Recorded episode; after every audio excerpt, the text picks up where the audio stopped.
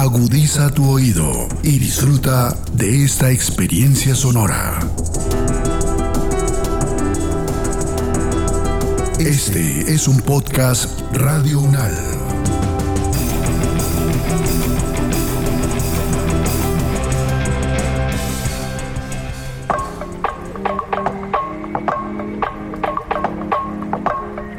Entonces yo digo, quizás en alguna otra vida yo fui una bruja así de las peores. Entonces cuando siento que me estoy quemando por el dolor, digo, aquí está tu etapa de bruja, vívela. Y digo, soy una bruja. Y en muchos sentidos soy una bruja. Soy una bruja porque soy una mujer que cura con plantas. Soy una bruja porque soy una mujer que tengo como esas, esas cosas de que pienso o siento las demás personas. Soy una bruja porque, porque veo algo mágico tras, tras todo esto que, que vivo. Y no tengo miedo a morir como una bruja quemada en mi propio dolor. Esto es Alteroteca Podcast. Voces que hacen y deshacen la diferencia.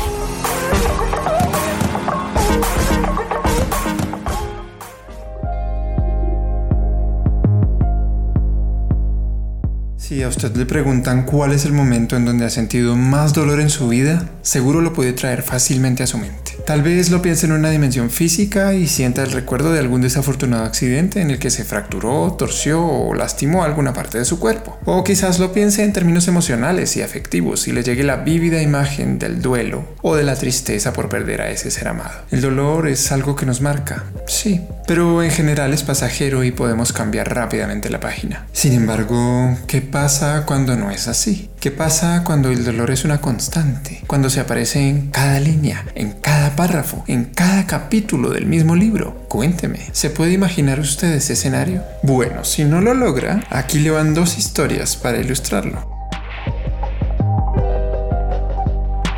Bueno, yo realmente, como tal, no, un día no es que me levanto y descubro mi dolor. Mi dolor crónico es generado como una secuela de un accidente que tuve hace ocho años en una motocicleta. Yo iba conduciendo y en ese accidente tuve un compromiso muy fuerte en toda la parte nerviosa de mi brazo. Y fuera pues de unas secuelas físicas de movilidad y de sensibilidad al hacerme ese daño porque digamos que si uno tiene conectado una si hay un enchufe del brazo que, que, maneja el brazo al cerebro es a través de una conexión que hay en la médula. A mí se me desconectó el brazo de la médula, literal. Y no hay forma de reconectarlo. Es imposible en estos momentos de la medicina hacer eso, pero eso trae consigo unas secuelas y una de esas es el dolor crónico. Y es un dolor crónico que nace de un síndrome de miembro fantasma. Tengo un error cerebral que hace creer a mi cerebro que le duele un brazo que no tiene conectado y lo que hace es generar un dolor fantasma. Entonces mi cuerpo no tiene la posibilidad de regular el dolor de ese brazo. Entonces tengo una sensación constantemente como de tener mi brazo sobre hielo y ha sido todo un viaje completamente. Aprender a vivir con el dolor crónico. He pasado por todo. Primero desde lo médico para poder tener una vida funcional. He pasado por todos los tratamientos farmacológicos habidos y por haber he probado de todo, eh, algunas cosas con buenos resultados, otras con pésimos. Entonces creo que mi recorrido empieza o, digamos que conocerme a través de este dolor también empieza por todo un staff médico que ha estado a mi alrededor cuidándome, porque debo decirlo así, dándome miles de opciones, probando muchas cosas desde lo más tradicional hasta lo más alternativo, hasta que he llegado a un punto en mi vida donde he encontrado no una forma forma de mitigar por completo el dolor nunca se va. Es un dolor que tengo todos los días de mi vida. Creo que toda mi vida he vivido con dolor crónico, pero nunca fui consciente, sino hasta a los 33 años. Yo sufría mucho como de tortícolis, de dolores en la cadera, pero nunca, o sea, nunca asocié los dolores como a una misma causa. Siempre era como, como que no veía el cuerpo como un sistema, sino que lo veía por separado. Digamos, hasta la fecha me han intervenido tanto en la medicina de tipo alopática, o sea, la medicina tradicional y han hecho pues estudios. Eh, yo estoy diagnosticada actualmente es con fibromialgia y en estudio de espondiloartropatía anquilosante, que es un tipo de una artritis muy agresiva, muy muy agresiva y degenerativa como son la mayoría de las artritis, pero nunca nunca han tenido como una causa como decir, bueno, sí, este es tu diagnóstico. Por otro lado, he probado la medicina alternativa, entonces me hicieron hace muchos años un estudio en resonancia molecular en baja frecuencia y ahí detectaron que yo tenía una, una artritis reumatoidea muy agresiva, del 1 al 10 estaba en 10. Sin embargo, me dijeron que no me casara con el diagnóstico, también dependía mucho como de mi forma de ver la vida. La forma de ver la vida cambia, porque además evidentemente nosotros estamos como con todas esas creencias católicas, ¿no? Porque además Cristo muere pues a la edad de 33 años y en ese momento yo estaba muriendo y creo que puedo decir que, que no me puedo como desligar de todas esas creencias y vuelvo a nacer pero vuelvo a nacer como una persona diferente, una persona que comienza a apreciar como muchos tipos de momentos, porque tú no sabes cuando tú vives con ese tipo de dolores, tú un día estás bien, otro día estás mal.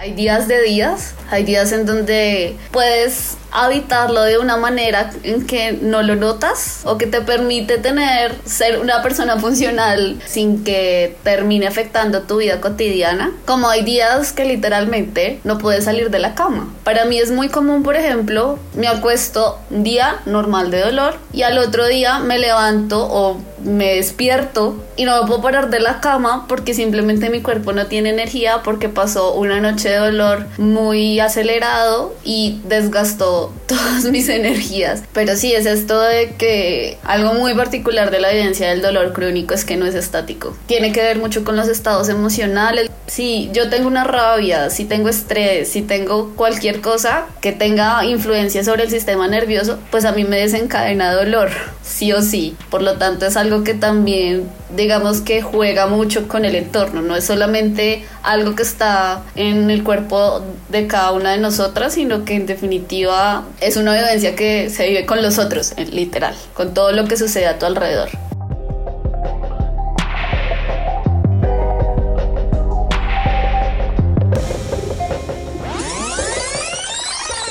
Uy, momento, momento, paren todo. Es que esto no puede continuar en el anonimato. A esas voces hay que darles nombres y apellidos, claro que sí, porque al fin de cuentas ellas nos están diciendo todo esto en primera persona, ¿o no? Así que abramos paso y conozcamos a las mujeres que protagonizan estos poderosos relatos.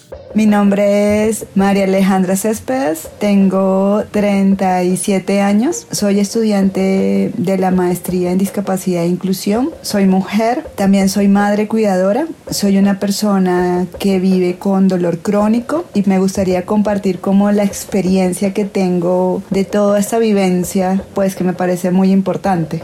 Mi nombre es Diana Celi, soy productora de este podcast y es la primera vez que estoy no en el lado de producción, sino al otro lado como entrevistada. Tengo 33 años, soy diseñadora, soy parte de la maestría en discapacidad e inclusión social igual que Mari y al igual que ella vivo con dolor crónico.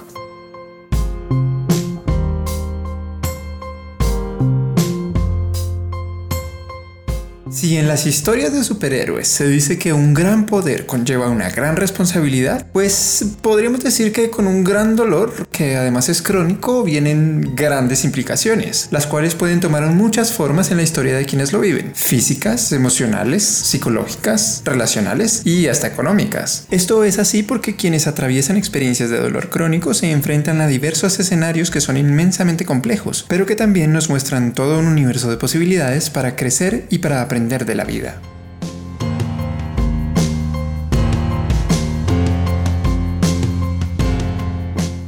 Es súper complejo porque recuerdo claramente cuando fui diagnosticada al principio, digo al principio, o sea, en el cual como por primera vez la fibromialgia tiene algo muy complejo y es que hace muy poco el sistema de salud le puso ese nombre y hay algo súper lindo en cuanto a ponerle un nombre porque de alguna forma uno es reconocido dentro de algo. Lo chévere de la fibromialgia es que tiene como algo que no se sabe qué es, ¿no? Y de por sí también hace sido asociada como a enfermedades mentales. Los médicos anteriormente decían como uno estaba inventando, entonces en poquitas uno está loco. Y ese loco encierra muchas cosas. Porque ese loco, cuando tú haces como la revisión del, del historial de las personas, por ejemplo en mi caso, yo soy una persona que tiene antecedentes de depresión, soy sobreviviente, he tenido intentos de suicidio, soy una persona que digamos que ha tenido una vida muy compleja y que evidentemente hay una carga emocional detrás de todo este dolor. ¿Qué sucede con todo esto? Cuando tú ya eres parte de este nombre, o sea, de por lo menos que te están reconociendo desde alguna forma, tú también intentas como decir, bueno, ¿cómo cambia tu vida? Te, evidentemente te sientes, primero que hay una como una agonía cuando tú no puedes dimensionar esto va a pasar, esto va a ceder, no va a ceder, pues los primeros meses fueron muy complejos. Eh, yo duré más o menos unos 3, 4 meses en las cuales el pan de cada día era el dolor, el dolor y el dolor. Y fue cuando llegué a pesar hasta 42 kilos. Entonces, cuando tienes toda como esta incertidumbre, tú no sabes qué hacer. Y evidentemente, cuando ya tienes antecedentes de depresión, vuelve la depresión. Recuerdo claramente que cuando inició todo esto, yo, yo pensé simplemente, me voy porque no quiero ser una carga para nadie. Evidentemente, las personas con dolor crónico también se le asocian eh, diagnósticos de depresión,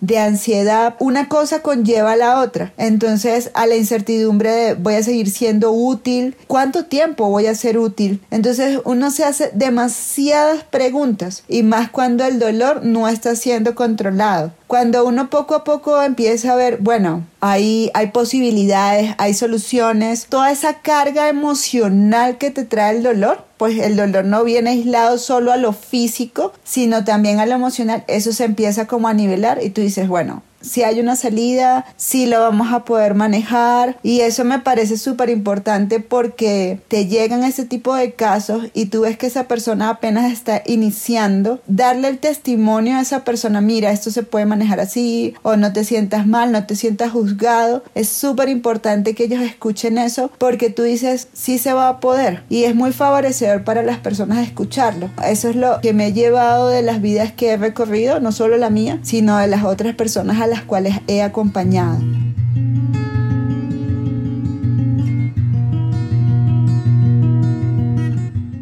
Yo siento que las implicaciones por lo menos que ha tenido en mi vida, voy a empezar por lo físico, son muchas.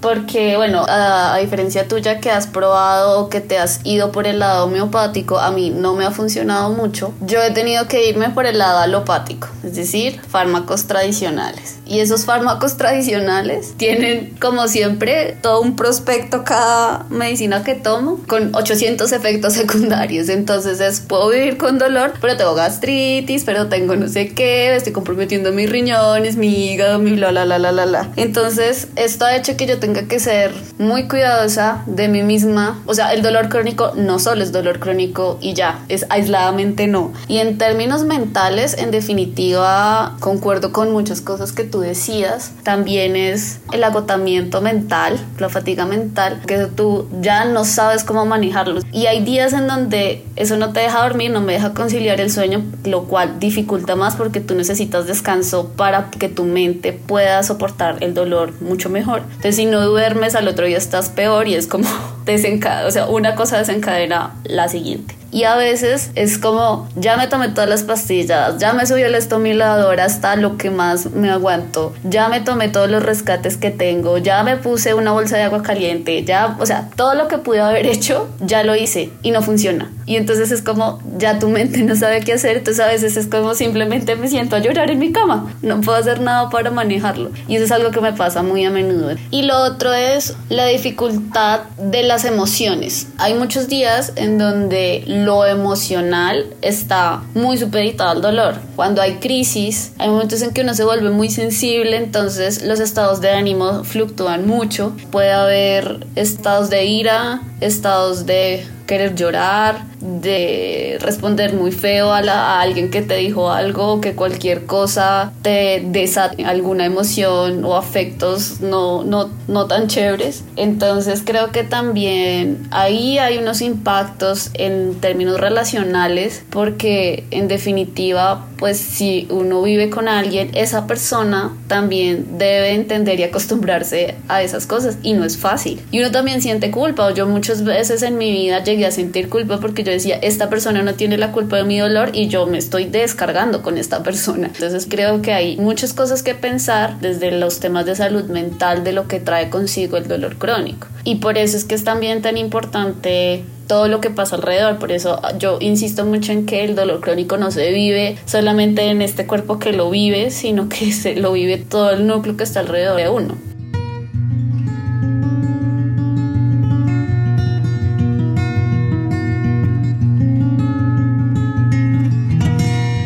Es que si lo pensamos bien, estas experiencias no son difíciles solo porque sí, también lo son porque están coprotagonizadas en el libro de la vida por infinidad de personas que, desde la ignorancia, apuntan con el dedo a otras mientras vociferan que el dolor crónico es esto y aquello, o que para manejarlo bien es necesario hacer tal cosa y evitar tal otra.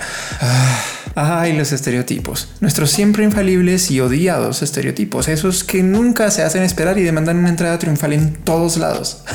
Aún sin ser llamados. Esos que son rápidos para lanzar miradas acusadoras y palabras hirientes a diestra y siniestra. O para creer que se sabe más de la vida de una persona que lo que ella misma sabe. E incluso para tergiversar sus realidades y juzgarlas solo porque éstas no se acoplan a una forma supuestamente adecuada de estar o de ser en el mundo.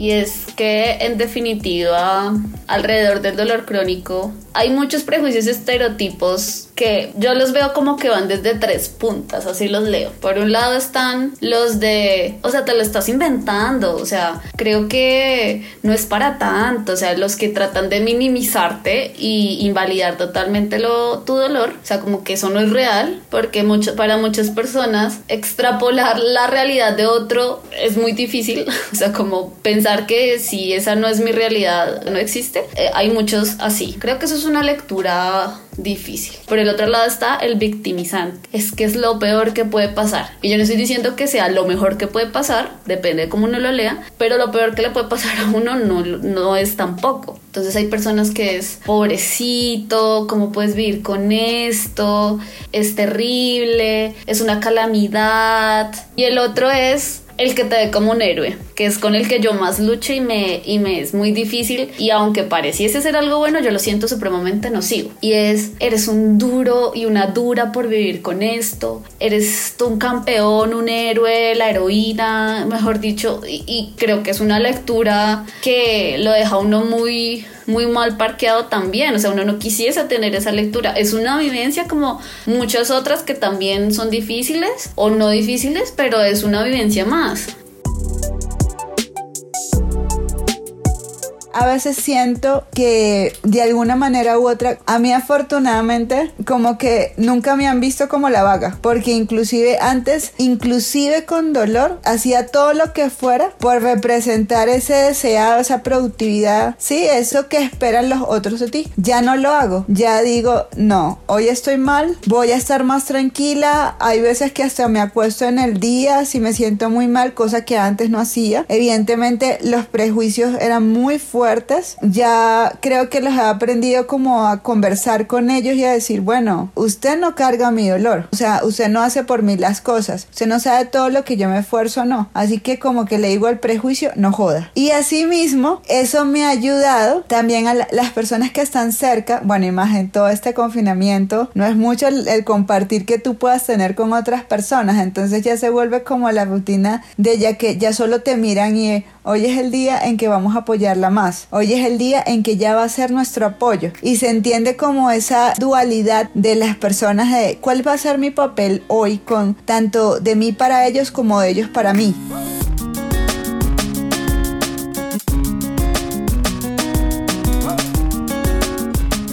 ¿Cómo acompañar la vida de alguien con dolor crónico? Primer tomo. Lección número 1. Antes de lanzar cualquier juicio sobre esa persona, piense, ¿conozco de verdad su realidad a fondo?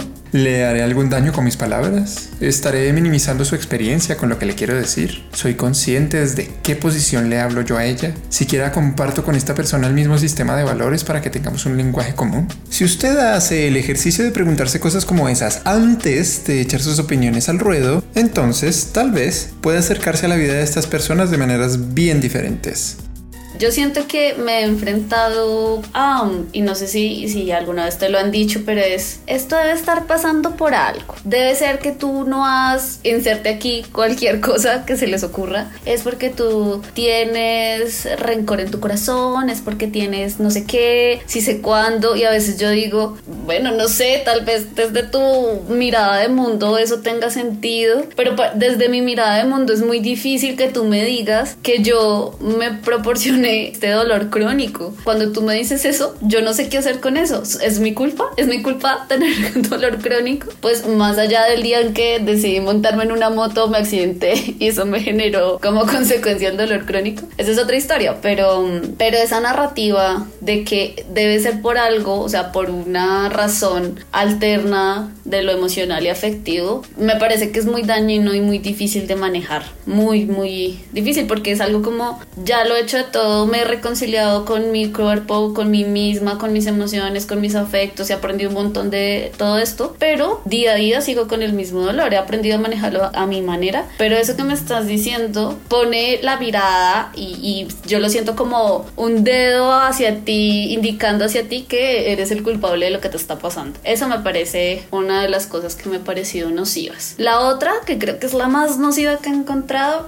es la de la parte religiosa y no sé si es la lectura de algunas personas, no, no lo puedo decir porque tampoco profeso esa religión tan a profundidad para decir si eso es así o no, pero sí he escuchado a varias personas como que yo tengo que ofrecerle mi dolor al Señor, hablando en términos católicos. Y nuevamente digo como yo soy una creyente un poco que va y viene, en mi corazón digo, no puedo creer que alguien que está hecho de amor quiere que yo le dedique mi dolor, o sea, quiere hacerme sufrir porque siente que, siente que debo sufrir. Eso también me parece súper difícil o que yo debo estar pagando algo, mis pecados, y por eso me está pasando lo que me está pasando. Eso me parece muy, muy, muy, muy cruel. Y otra que también siento que es muy difícil es aquellos que quieren derramar sobre ti todo lo que saben.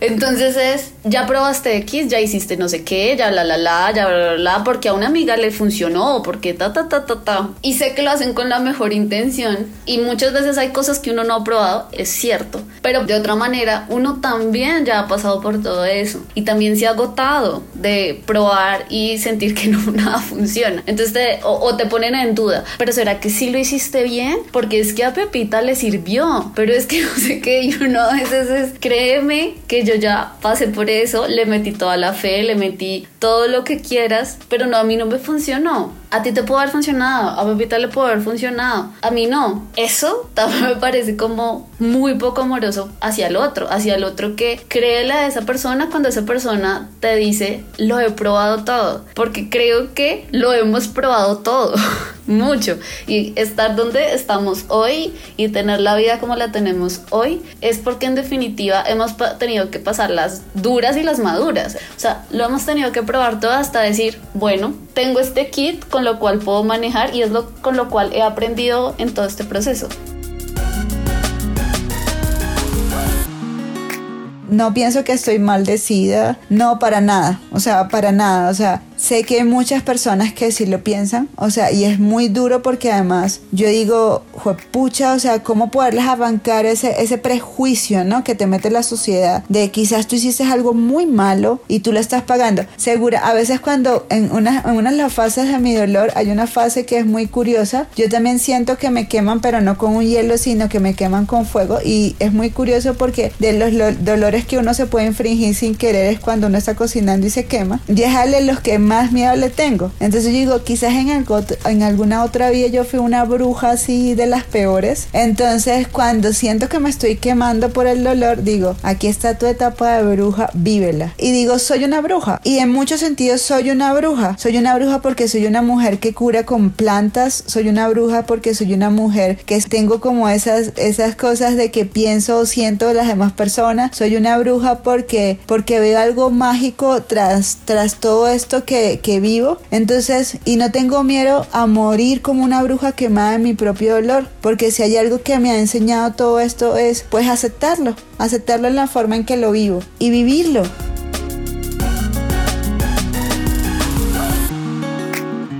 El dolor crónico, aunque nos cueste creerlo y entenderlo, es una vivencia potente, pero esto es algo que solo puede llegar a comprenderse una vez que se logran derribar ciertos pensamientos reduccionistas que lo describen exclusivamente como sufrimiento, tragedia o padecimiento. Es así que dependiendo del ente con el que se les vea, estos dolores tienen la posibilidad de convertirse en fuente de reflexión y de enseñanza, tanto para quienes los viven en sus cuerpos como para quienes acompañan a estas personas. De hecho, ¿saben algo? La cosa es que hay mucha tela por cortar sobre este tema, y nos resultó tan cautivador y fascinante el asunto que decidimos publicarlo en dos episodios. Hasta aquí solo hemos hablado de una parte del complejo nudo que compone estos relatos y hemos explorado algunos de sus conflictos y quiebres, pero aún nos falta contarles sus esperanzadores desenlaces. Así que esperen nuestra siguiente entrega para que sigamos descubriendo la fuerza y la belleza de estas dos grandes historias.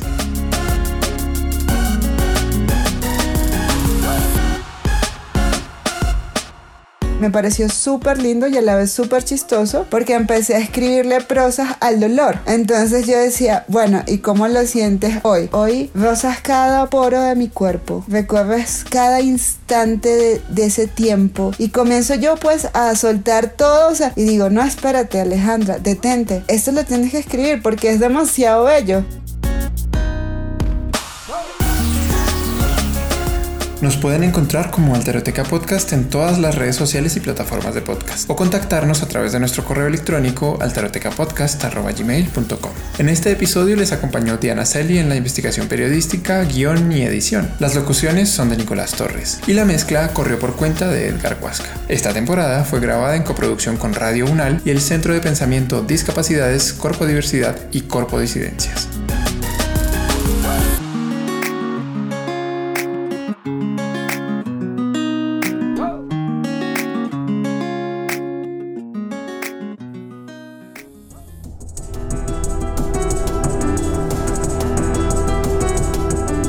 Las opiniones aquí expresadas son de entera responsabilidad de sus autores y solo comprometen a los realizadores de este podcast. No representan necesariamente el pensamiento de Radio UNAL ni la posición oficial de la universidad.